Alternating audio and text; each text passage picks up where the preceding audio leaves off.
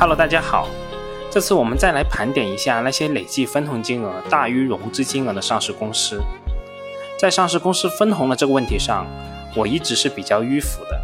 无论上市公司无需分红的说法有多么合理、多么正义的理由，但我始终认为股息分红是一个很重要的考虑因素。可能是出于我的一鸟在手胜过百鸟在林的保守主义思想吧，又或者出于我自己所认为的股票的本质。从股票的起源而言，投资者持有这张小纸片就是为了拿到公司的分红，无论是这些分红来自于现在，又或者是将来。而如果这些分红是来自于将来，那么我们要求分红的金额肯定是要大幅高于现在的金额的，因为我们丧失了我们本金在这段时间里面的价值。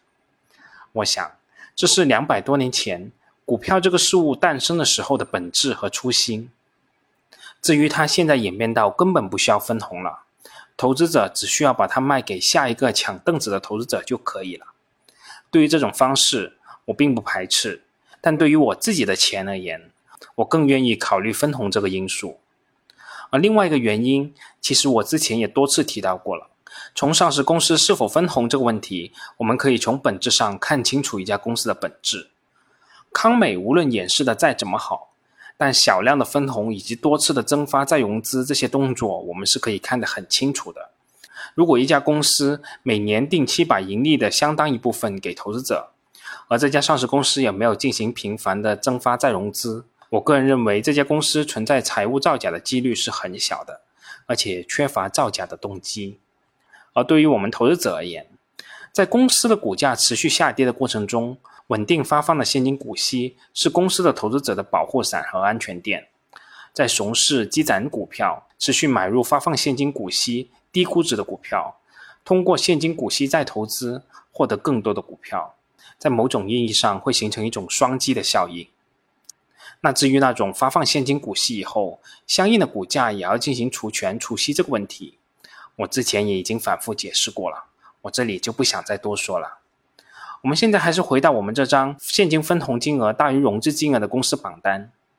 在 A 股全市场，我一共找到了三百四十七家累计分红金额大于融资金额的上市公司，这个数量看上去还是挺多的，但放到全市场共四千多家的上市公司当中，这个数量可以说是凤毛麟角了。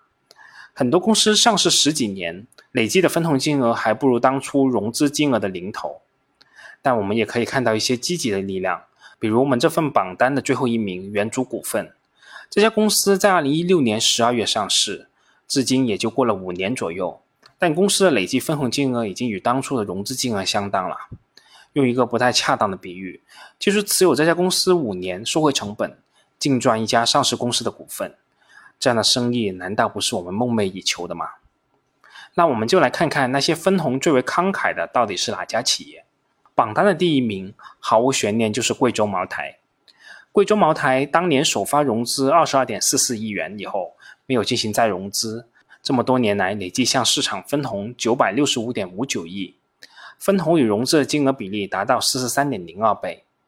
但除了这三个数字以外，我还在表格中列出了这个公司的股票以现在的股价计算的股息率以及当年的分红比例。大家有兴趣的话，可以看一下公众号后附的图。我们可以很明显的看到，即使像贵州茅台如此慷慨的上市公司，架不住公司的股价飞天，所以茅台的股息率仅有百分之一左右。以二零二零年度的分红计算，公司分红的比例占当期归母净利润的百分之五十一点九。第二至第十名分别是灵沪高速、江宁汽车、山西汾酒、福耀玻璃、兖州煤业、人民铜泰、格力电器、德赛电池和五粮液。这其中的公司普遍分红金额均大幅高于融资金额。第二名沪宁高速分红融资比达到三十六点四六倍，第十名五粮液的比例也达到了十点三八倍。但是我们光看这个指标还不行。我们还得看看旁边的本期股息率和分红比例的数据，比如说江铃汽车本期的股息率异常的高，达到百分之十四的惊人股息率。但我们再看一下分红比例，也达到了惊人的百分之五百四十四点八六。我们基本可以判断，如此的分红是肯定不可以持续的。这家上市公司只是把多余的资金一次性分给股东而已。这种股息我们不要也罢了。所以，我们也可以这样说：股息率又或者分红融资比，仅仅是我们参考的一个因素。这个因素表达的是上市公司愿意与股东分享经营成果的态度。但我更重视的是上市公司分红的可持续能力。我并不希望上市公司把所有利润都分给我。企业留存相当的利润用于研发、扩产，甚至是探索，都是非常的必要的。我更不希望上市公司把以前年度的经营积累一次性都给我。又或者这家上市公司曾经有稳定的分红历史，但随着公司经营的日薄西山，分红已经在逐渐减少，或者说彻底停止分红了。还有一点。就是，其实这份榜单里面的上市公司与我们前面说到的净资产收益率的榜单的公司，其实有相当多的重合。